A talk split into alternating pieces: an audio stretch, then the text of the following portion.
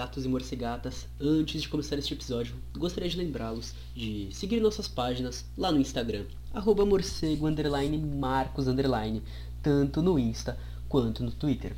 Também gostaria de lembrá-los de seguir nossa página arroba Rádio, tanto no Insta como no Twitter, e o site ibambecorp.com.br, aonde inclusive este podcast estará postado também.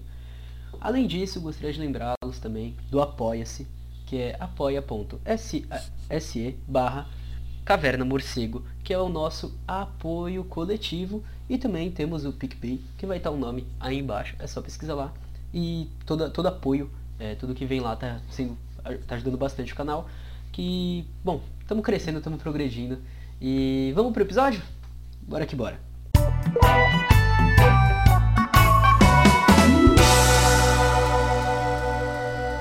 E aí, morceguetes e morcegotes, tudo bem, camaradas? Sejam bem-vindos a mais um episódio na Caverna do Morcego, com o seu podcaster da Praxis, Marcos Morcego. Essa semana já tivemos episódio, porém urge a necessidade deste, pela data extremamente importante. Amanhã, este episódio está sendo postado dia 4, ou seja, dia 5, são 150 anos de nascimento de Rosa Luxemburgo, uma intelectual, militante, extremamente compromissada com a transformação social uma das pessoas que levo como norte na minha caminhada, ao lado de outras grandes referências como Gramsci e Lenin, que futuramente terão episódios próprios aqui. E a Rosa Luxemburgo nasceu no dia 5 de março de 1871, na Polônia. Com ascendência judia polonesa-alemã, a revolucionária tem uma trajetória interessante. Desde cedo, atuante militância política, foi perseguida e assassinada. Formava frente com Karl Liebknecht, eu sempre me confundo na hora do nome do Karl, na Alemanha, é, primeiramente na social-democracia e após cisões e a tendência revolucionária de ambos, que era muito mais forte frente à social-democracia, mais à frente iremos discorrer sobre isso, for, eles formaram a Liga Espartaquista. Acho válido ressaltar que mesmo com as divergências, como por exemplo na questão da espontaneidade das massas, em outros pontos táticos, Lenin ainda assim ressaltava a importância destes dois militantes, líderes e teóricos. Enquanto a Rússia passava pela estruturação do Partido Bolchevique e do surgimento da Revolução, a Rosa e Karl impulsionaram na Alemanha uma tentativa de estruturação radical. É importante pensar nisso porque ambos estavam no mesmo momento, é, Rosa e Lenin se encontraram inclusive, e o movimento alemão passava por uma situação e o movimento russo passava por outra, então rola essa troca de ideias, um, é, tanto pela questão de entendimento dos dois movimentos, como pela questão de ajuda, né, pela internacionalização do movimento socialista. Ela defendeu posições antimilitaristas e internacionalistas dentro do Partido Social Democrata Alemão, o SPD, e ajudou a fundar a Liga Espartaquista, que foi semente do Partido Comunista Alemão, KPD. Foi presa em 1915 e 1916, sendo libertada em 1918. Junto com os espartaquistas, participou da Revolução de Novembro, mas em 1919 os sociais-democratas esmagaram o movimento. É importante essa parte do desenvolvimento da social-democracia, porque em todos os países com processos revolucionários, ele começa a pender para o liberalismo, abrindo caminho para governos autoritários, protofascistas, fascistas e nazistas. É, exemplificando a questão do que aconteceu com a Rosa e com o Karl, eles foram presos, torturados e mortos por forças paramilitares alemãs, apoiadas pela social-democracia, é importante ressaltar, que, vi, que viriam a se tornar milícias nazistas. Mas, apesar de tudo, ela era uma líder enérgica e apaixonada, e uma importante força teórica, que movimentava debates polêmicos dentro do marxismo. É interessante que, entre acordos e desacordos com Lenin, após algumas leituras, reparei que em alguns pontos o pensamento deles parece ter certa proximidade, mas isso também ficará para outro episódio. A obra de Rosa irá nos falar sobre a espontaneidade das massas, críticas ao partido de vanguarda, posições táticas do partido bolchevique e posteriormente da URSS, e como qualquer pessoa, mesmo sendo uma grande militância, possui erros e acertos. E como ela traz, seus traz em seus pensamentos, é, são necessárias uma, análises críticas e um balanço sobre nossas ações e suas consequências. Que é uma coisa que eu acho que nós temos que defender, que é essa, essa postura de análise crítica, essa postura de é, olhar os acertos, mas olhar os erros em dobro para não cometermos novamente. Cometermos novamente. O pensamento dela é super complexo, e assim como Gramsci e Lenin, a revolucionária por vezes teve que assumir seus erros e tomar rumos completamente diferentes do que pensava, como a própria decisão da, da, da, própria decisão da cisão, após diversas tentativas de união dentro do movimento da esquerda na Alemanha. São militantes que dialogavam com questões além de seu próprio pensamento em ação. Sua obra, tanto política quanto econômica, possui grande relevância, principalmente para nós, periferia do sistema. Embora, como pontua Jaime Osório, a definição dela de imperialismo esteja um pouco errada, que diz sobre a partilha do mundo se referir apenas à apropriação de regiões pré-capitalistas. A descrição dela de acumulação e expansão do capital, da violência e dominação é excelente. E para um momento tão complicado como o atual, cada vez fica mais explícito a nossa posição: socialismo ou barbárie. É, antes de iniciar, é, os livros que eu quero trazer, eu vou falar sobre eles para frente. Fica aqui é, uma frase que fica justamente na parte traseira do livro Rosa Luxemburgo, Protagonismo e Luta de Massas, da própria Rosa. Precisamos trabalhar de baixo para cima, o que corresponde precisamente ao caráter de massa da nossa revolução, cujos, objetivos visam aos fundamentos, ao solo da Constituição Social, o que corresponde ao caráter da atual revolução proletária, devemos conquistar o poder político não por cima, mas por baixo. Agora é preciso dirigir, com total consciência, toda a força do proletariado contra os fundamentos da sociedade capitalista. É na base onde cada patrão se defronta com seus escravos assalariados. Na base onde todos os órgãos executivos da dominação política de classe se defrontam com os objetivos dessa dominação. As massas. É lá que devemos arrancar, passo a passo, os instrumentos de poder aos dominantes, pondo-os nas, nas nossas mãos.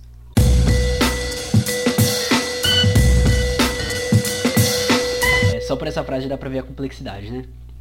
E agora, é, iniciando, sim, análise sobre a pensadora. Fiquem com esta frase de Paul Singer sobre Rosa. O ponto que nos atraiu a todos foi o radicalismo de Rosa, de um lado, e sua profunda rejeição à ditadura burocrática, do outro. Eu não vou me centrar tanto em falar sobre os momentos históricos, pois as datas citadas previamente já se fazem suficientes para contextualizar os temas que irei abordar.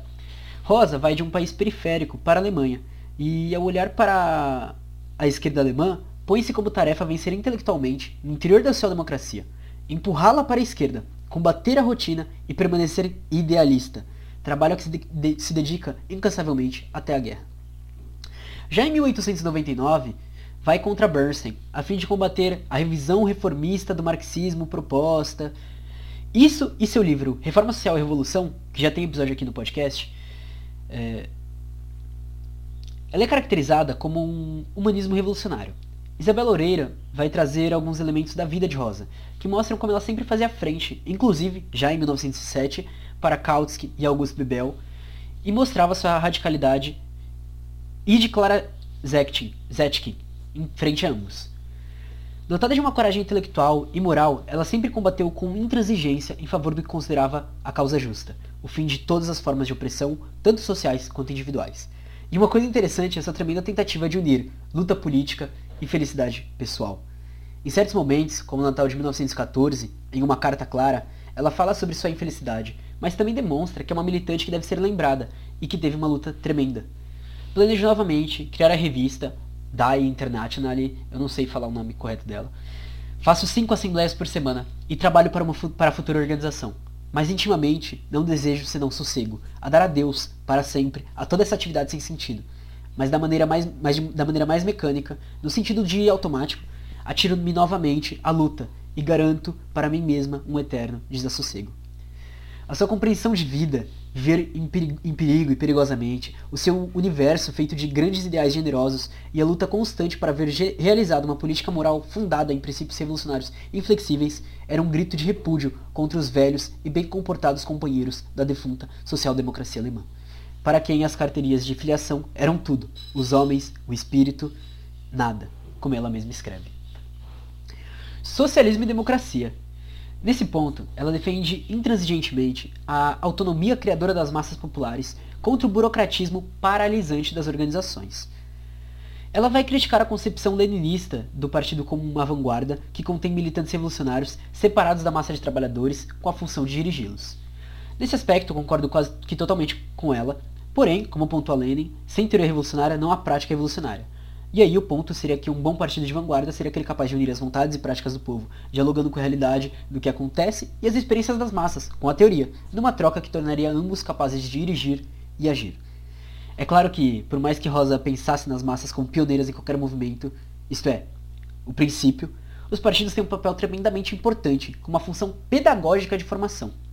Para Rosa Luxemburgo, uma revolução socialista só pode ser vitoriosa se a grande maioria da massa popular aprovar conscientemente os projetos da vanguarda. se a vanguarda for intérprete da vontade das massas, porta-voz de seus anseios mais escuros. E o que ela traz da espontaneidade é a importância da experiência para as massas. Rosa entende que a formação de um sujeito revolucionário, autônomo, consciente, o fim da alienação, é um processo bem mais longo e doloroso do que imaginara anteriormente, que passa necessariamente pela crítica dos erros e das ilusões, por terríveis sacrifícios pessoais, e que não há guia infalível que mostre ao proletariado o caminho a seguir. A experiência histórica é a sua única mestra. Seguindo de perto Marx na questão de que os homens transformam ao mesmo tempo o mundo e a si mesmo por meio da praxis revolucionária. Essa parte se encaixa na organicidade do movimento e do sistema socialista como um produto histórico. Para Rosa, não há uma única organização, forma de organização, determinada de uma vez por todas. A luta de classes, em seu desenvolvimento incessante, inventa, a cada passo, novas formas de os de baixo se organizarem. E o texto escolhido para iniciar foi Greve de Massas, Partidos e Sindicatos, de 1906. É, antes de, de falar, eu queria falar que eu pego o texto por duas bases o livro Rosa Luxemburgo, o protagonismo das lutas de massa, da Isabel Loureiro, e também Armas da Crítica, que é uma reunião de alguns textos de alguns pensadores tidos como clássicos, e nesse eu faço análise entre os dois, os dois livros sobre o mesmo texto. E por que esse texto, camarada morcego? Vocês podem se perguntar, né? Tipo, porra, por que justamente esse texto dentro de vários? Estamos num momento de forte necessidade de mobilização. Esse texto, por mais que não trate especificamente sobre isso, quando trazemos para a nossa realidade, pode ser um ponto inicial para repensar partidos, mobilizações e diálogos entre a esquerda radical. É... Em 1905, Rosa atuava como jornalista no Valorts, do SPD. O SPD está citado lá em cima qual partido que é. E membro da direção da social-democracia da Lituânia. Nesta época, viaja, viaja para Varsóvia, a fim de acompanhar de perto a Revolução Russa, que havia começado em janeiro. É presa junto com seu companheiro Léo Jorges, com quem ela se relacionava na época, e libertada no fim de junho. As autoridades czaristas a obrigaram a ficar em Kokala, cidade finlandesa, perto de São Petersburgo, onde encontra grandes revolucionários russos, inclusive Lenin. Esse texto inicia a ruptura com a social-democracia alemã. A partir da análise da Revolução de 1905, faz um balanço e mostra que a greve de massas, no momento, a greve de massas, o momento subjetivo, a consciência de classe, se articula com o momento objetivo da história, com as tendências do desenvolvimento capitalista. A greve de massa seria a perfeita tradução da dialética entre organização e espontaneidade, política e economia, ficando o elemento criativo ao lado da espontaneidade das massas. Partindo assim de conexões conexão entre o partido e as massas, defende um programa enraizado nas mais variadas camadas da classe operária. A consciência de classe precisa ser forjada, sobretudo, na militância prática, e não apenas na leitura de textos teóricos. Como diz Lukács, no prefácio deste mesmo texto, a única arma eficaz contra os perigos do imperialismo são os movimentos de massa revolucionários. Rosa volta para a Alemanha e desempenha um novo papel. Não ser apenas crítica, mas também direção intelectual e política de uma esquerda revolucionária.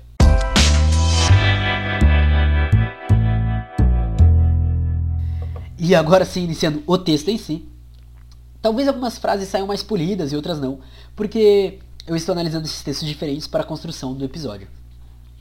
A Revolução Russa nos ensina, ensina-nos assim uma coisa, é que a greve de massas nem é fabricada artificialmente, nem decidida ou difundida no éter imaterial e abstrato. É tão somente um fenômeno histórico resultante, num certo momento, de uma situação social a partir de uma necessidade histórica. Dentro dessa análise, lembrando-se 1905, fala sobre a tranquilidade dos grupos dominantes diante do movimento que se formava. O movimento revolucionário é produzido por subversivos e agitadores isolados, dispondo, portanto, das prisões e das baionetas como recurso suficiente para controlar o fenômeno passageiro indesejável. E sobre esse fenômeno passageiro está se referindo justamente a, a, a, aos grupos radicais, que simplesmente as prisões, as frentes que se faziam pelo governo já eram capazes de barrar completamente esse movimento. O movimento assim não pode, não pode ser discutido na questão de possibilidade e impossibilidade de ser feito. Mas quando pronto, ou prestes a ser estourado, ser feito, ser feito. Exemplo disso a própria Alemanha, quando o Partido Social Democrata tenta barrar a greve de massas. E aí, é, numa época muito próxima que isso acontece, e ela vai explicar sobre a questão da, dos sindicatos, de como eles conseguem romper o que a social-democracia estava fazendo. Tanto que é, é, é, interessante até observar que nisso dá para ligar com Marx, porque Marx apontava que na Alemanha, é, é, é, depois da questão da ideologia superada essa questão, a Alemanha era um, uma, um, forte, um forte lugar para acontecer uma atitude revolucionária. E a Rosa estava levando isso, e aí cabe se aprofundar nos textos dela que comentam sobre o que aconteceu especificamente lá. Com outras palavras, não mediante apreciação subjetiva da greve de massas, do ponto de vista desejável, mas mediante a investigação objetiva da greve de massas do ponto de vista historicamente necessário. E é claro, propagandear a greve de massa de massas como meio abstrato de luta é tão difícil quanto a revolução. E aqui entram definições interessantes. A revolução e a greve de massas são conceitos que representam, por si mesmos, uma forma exterior da luta de classes, e só ganham sentido e conteúdo em conexões com situações políticas bem determinadas. Na Rússia, as greves se dão de diversas formas, segundo cidades e regiões, tendo suas particularidades e até seu próprio caráter geral. A luta nasce de forma poderosa, pela luta econômica de todo o proletariado contra o capital. E é interessante também lembrar que, na época, a Rússia ainda era um império, ou seja, possuía um czar. A burguesia não detinha o poder e ainda não possuía um, entre aspas, capital desenvolvido. Ainda era considerado um país periférico e por aí vai. Algumas coisas ficam estabelecidas durante esse momento, em que Rosa analisa a dispersão da luta política, puramente em luta econômica. As greves sempre foram comuns, porém resultavam em uma luta apenas por, por direitos momentaneamente, é, por direitos momentâneos, como a questão do salário, é, né? reivindicar salários maiores e tudo. E dificilmente iam para um campo político, de analisar a estruturação, de qual o motivo de receberem menos e também a desordenação dos partidos. Chegando à conclusão de que o proletariado tem necessidade de um alto grau de educação política, de consciência de classe e organização. Porém, ela continua. Não pode aprender todas essas coisas em brochuras e panfletos. Tal educação ele adquirirá na escola política viva, na luta e pela luta. Nesse período, a greve foi um fenômeno tão móvel que, para Rosa, reflete em si todas as fases de luta econômica, política e econômica, todos os estágios e todos os momentos da revolução. Greves econômicas e políticas, greves de massa, greves parciais, greves de protestos ou greves de combate, greves gerais abrangendo setores particulares ou cidades inteiras. Ela ainda continua e retoma. Todas essas formas de luta se cruzam ou se tocam, se interpenetram ou desaguam umas nas outras. E a lei do movimento desses fenômenos surge claramente não reside na própria greve de massas, nas suas particularidades técnicas, mas na relação entre as forças políticas e sociais da revolução. Eu também gosto do caráter que a Rosa dá à greve de massas. Ela é a pulsação viva da revolução, e ao mesmo tempo seu motor mais poderoso. Em resumo, a greve de massas, como nos mostra a Revolução Russa, não é um meio engenhoso inventado para reforçar o efeito da luta proletária, mas é o próprio movimento da massa proletária, a forma de manifestação da luta proletária na Revolução. Ela também nos traz o entendimento de que, sob o capitalismo, o econômico e o político estão intrinsecamente entrelaçados. Lutas econômicas se tornam políticas, mas também pode acontecer o contrário. De acordo com a Rosa, cada uma das grandes ações políticas de massa se transforma, após ter atingido seu apogeu, numa multiplicidade de lutas econômicas. Outro ponto importante a se destacar é que a greve de massas é inseparável da revolução. Os oportunistas, ao pensar em revolução, imaginam todo o sangue derramado, por isso dizem que ter que evitar a greve de massas. Mas a revolução é outra coisa, é mais que um simples banho de sangue. O socialismo científico vê na revolução uma profunda transformação interna nas relações de classe. Essa citação traz uma síntese de seu pensamento. Se a greve de massas não representa um ato isolado, mas todo um período da luta de classes, e se esse período se confunde com o período revolucionário, é claro que não se pode desencadear arbitrariamente a greve de massas, mesmo se a decisão vier de instâncias supremas do mais poderoso Partido Socialista. E é claro, Dentro desse pensamento, também são abordadas as ideias de comando e liderança. Todas as iniciativas e a direção das operações, também aqui, não consiste em dar ordens arbitrariamente, mas sim adaptar-se à situação o mais habilmente possível, mantendo o mais estreito contato com o moral das massas. E qual o papel de quem está dirigindo este movimento, que no caso na época ainda seria essa democracia Hoje, talvez o partido de vanguarda, talvez os partidos da esquerda radical, talvez as organizações, os coletivos, né? Fica esse questionamento.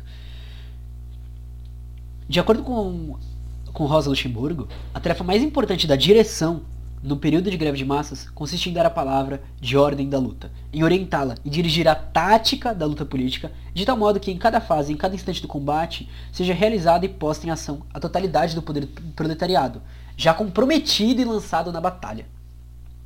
E esse papel necessário ao partido também é na utilização dessas táticas, visto que uma tática socialista consequente, resoluta, avançada, provoca na massa um sentimento de segurança, de confiança, de combatividade. Uma tática hesitante, fraca, alicerçada na subestimação das forças do proletariado, paralisa e desorienta as massas. E é claro, ela traz a diferenciação do problema russo para o problema alemão. Algo perceptível pela, capta pela captação do Partido Bolchevique em anos posteriores e da conclusão da Revolução. É, conclusão da Revolução, tá? Não do, do socialismo em si, porque, é, por exemplo, hoje lá não é socialista, mas a questão da Revolução, dos primeiros passos, é, foram concluídos. Em relação à questão da burocracia, Rosa argumenta justamente sobre como ela torna o movimento em si mecânico, fazendo a contraposição com a evolução dialética, organicidade viva, que faz nascer a organização como produto da luta. E é claro que não poderia faltar para uma análise sobre um movimento que incorpora diversas camadas e o povo como um todo, o poder da luta de classes proletárias. Não se apoia num pequeno núcleo organizado, mas sim na vasta periferia do proletariado com simpatias revolucionárias. E continua, Toda verdadeira grande luta de classes deve alicerçar-se alicerçar no apoio e na colaboração das mais largas massas. De acordo com Rosa, seis meses de revolução contribuirão mais para a educação dessas massas atualmente desorganizadas do que dez anos de comícios públicos e distribuição de panfletos. Mas é claro, o movimento não deve ficar estático, aguardando a eclosão de uma revolução dos céus. Tem o dever, como sempre, de preceder o curso de, dos acontecimentos, de procurar precipitá-los não conseguirá se entregar à palavra de ordem, de greve, ao acaso de qualquer momento, oportuno ou não, mas deve fazer com que as camadas mais largas do proletariado compreendam que a chegada de um tal período revolucionário é inevitável, explicando-lhes as condições sociais internas que a isso conduzem, assim como suas consequências políticas. Ela então analisa a relação entre a Revolução Francesa e a alemã de março de 1848, e, claro, a russa, em 1905 que constituem, segundo o autor, uma cadeia de evolução contínua. As duas primeiras resultaram de um contramovimento, resultaram em um contramovimento, com o fortalecimento e crescimento da burguesia que esmagava seu povo. Já a russa pertence a uma nova série de revoluções proletárias do Ocidente e tem como papel condutor da revolução burguesa. Entra na luta ele próprio liberto de todas as ilusões da democracia burguesa mas em compensação com uma consequência fortemente desenvolvida dos interesses específicos de sua classe no quadro de uma confrontação bastante exacerbada entre capital e trabalho. É essa percepção, que é o que o Lenin traz nos textos dele, de que o proletariado na Rússia já tem um entendimento de que eles vão ter que passar a revolução burguesa e também a revolução proletária. E é interessante porque é isso que a, a, a Rosa já começava a enxergar também em 1905. Para vocês verem a proximidade dos dois, de como o entendimento dos dois é, maravilhoso. Eu sou muito fã. A Rosa então fala sobre aquela Revolução Russa e que mesmo com suas especificidades, os trabalhadores alemães, alemães têm que enxergar como um assunto seu um capítulo de sua própria história. E é o que hoje eu afirmo, eu trago muito sobre a experiência zapatista, a Revolução Haitiana, Revolução Bolivariana, a própria Revolução Russa, é claro, Revolução Cubana. Nós, latino-americanos, temos que trazer isso, fazer uma análise, é claro, do, do nosso movimento particular, e tudo mais. Porém, também é, pensar nas questões latino-americanas, pensar em tudo isso que nos é trazido, em todas as experiências que nós temos aqui, as lutas camponesas, lutas indígenas, quilombolas, sabe? De trazer todas as experiências, a revolução curda, de pensar em tudo isso e também analisar, é claro, o movimento internacionalista, é, o que está acontecendo na América Latina como um todo, que a gente pode ajudar, que a gente pode somar e que a gente pode também ter ajuda. E por aí vai. E como ela diz, é preciso, primeiro, que o proletariado se una em massa. E por aqui eu encerro essa parte da Rosa, tentando apresentar alguns de seus posicionamentos. E, é claro, universalizar sua análise para, para analisarmos o hoje para os pensamentos do agora. Bom, é, terminada essa parte mais teórica e apresentando a Rosa, né? Porque aqui tem muito de um pensamento base de seu, né, de um pensamento base de sua forma, formulação como líder política, revolucionária. É um momento muito importante para a sua vida. Eu venho aqui então trazer um texto da Rosa. Uma carta que ela envia para Sônia Lipnet, se eu não me engano ela é irmã do Carl. E ela escreve antes de dezembro de 1917, é, ainda presa. E eu, eu gosto muito de, desse, dessa carta, porque além de humanizar a Rosa, é, a gente começa a entender mais o pensamento dela, é, para além da, da questão de formulação teórica e de prática revolucionária, mas de como uma pessoa que está dentro desse movimento. Que eu acho que isso tem que acontecer dentro do nosso movimento, é claro, mas também porque, por ser uma revolucionária que eu curto muito, eu acho interessante entender a mente da pessoa, entender o que ela passava em certos momentos. E, bom, é aquela coisa, né? Vamos, vamos, vamos para a leitura, vocês vão ver. Eu só vou ler o texto e deixar a reflexão para vocês. Vou deixar tudo indicado no final. Então é isso, bora lá. Ontem fiquei longo tempo deitada, desperta. No momento nunca consigo dormir antes da uma hora. Mas às 10 já tenho de ir para a cama, porque a luz é apagada. Então fico sonhando no escuro com várias coisas. Assim, ontem eu pensei, como é estranho que eu viva constantemente em um estado de alegre embriaguez, sem nenhum motivo especial. Aqui estou, por exemplo, numa cela escura, sobre um colchão duro feito pedra. Na casa, ao redor de mim, reina o costumeiro silêncio de cemitério. A gente se sente como se estivesse num túmulo. Através da janela, a luz do poste que fica na frente da prisão e permanece acesa a noite inteira, lança seus reflexos no teto. De tempos em tempos, se ouve o ruído surdo de um trem que passa, ou bem perto sob a janela, a tossezinha da sentinela, que dá uns passos lentos, com suas botas pesadas, para desentorpecer as pernas dormentes. Sob os passos dele, o rangido da areia é tão desesperado que todo o vazio e a falta de perspectiva da vida ressoam na noite úmida e escura.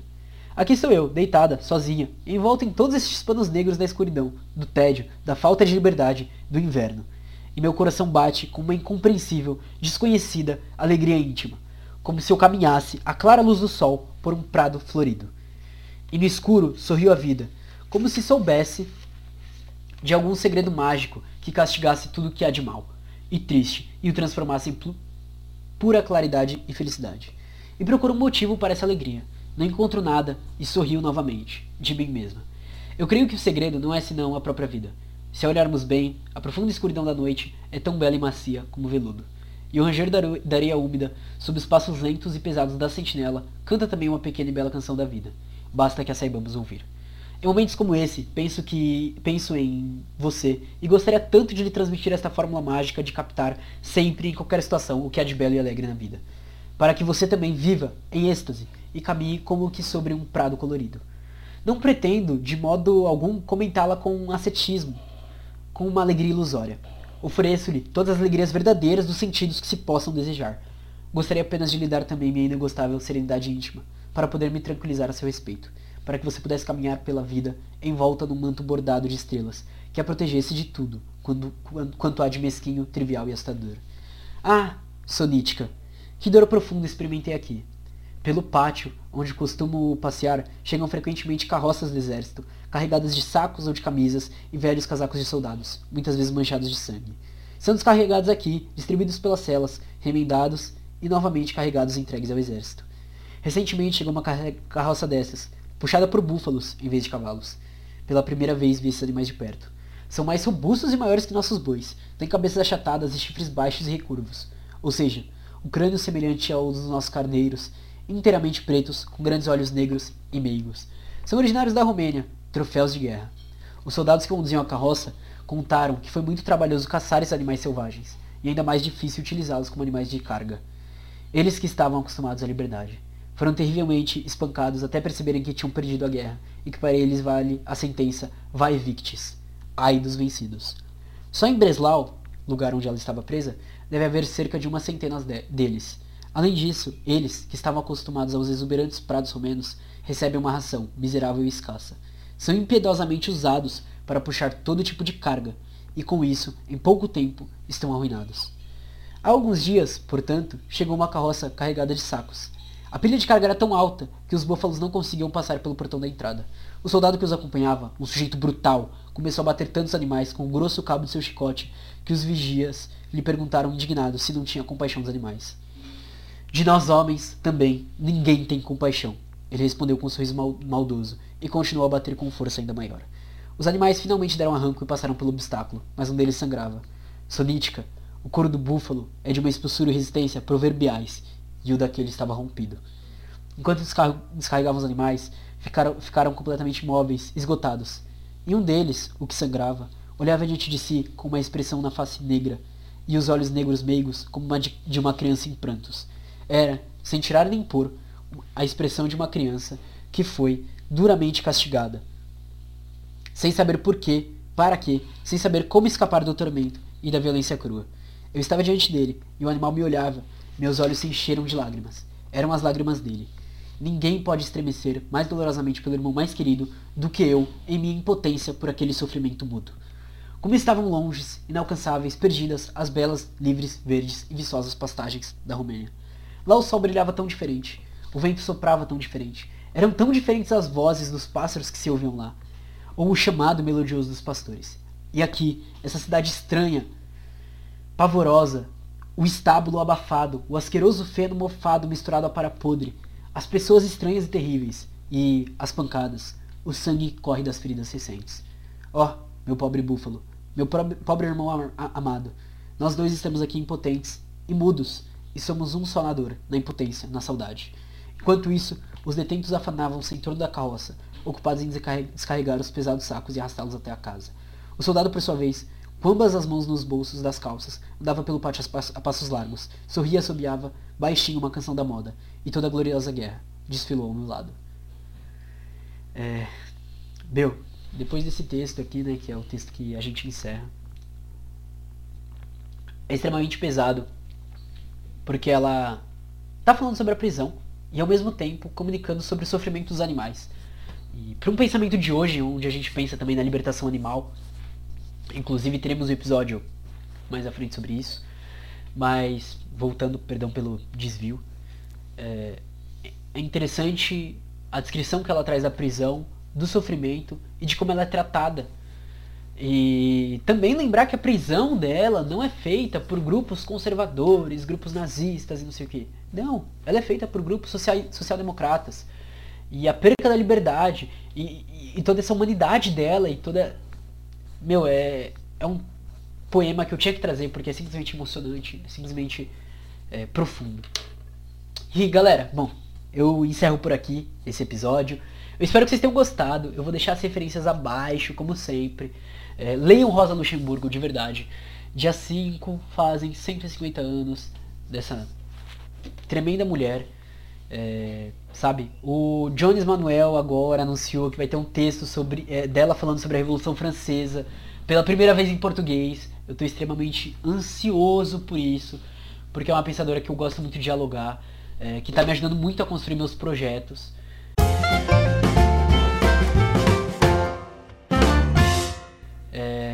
E é isso, eu espero que vocês tenham curtido mesmo do fundo do meu coração. Não esquece de seguir a gente lá nas redes sociais, arroba morcego, underline, marcos, underline, no Instagram e no Twitter. E também arroba Ibambe Rádio no Instagram e no Twitter, nosso site ibambecorp.com.br. Lembra do Apoia-se também vai estar tá abaixo e o PicPay se preferir também vai estar tá abaixo. Com um realzinho você já está ajudando tremendamente este podcast do Marcos Morcego. É, em breve espero de, de uma união de vários morcegotes e morceguetes. É, não esquece de divulgar esse episódio, mandar pra geral, porque é um episódio que, meu, pra mim é muito importante. E eu espero que acrescente muito na caminhada de vocês, companheiros, camaradas. É, é isso. Obrigado por quem ouviu até aqui. Beijo, beijo, beijo.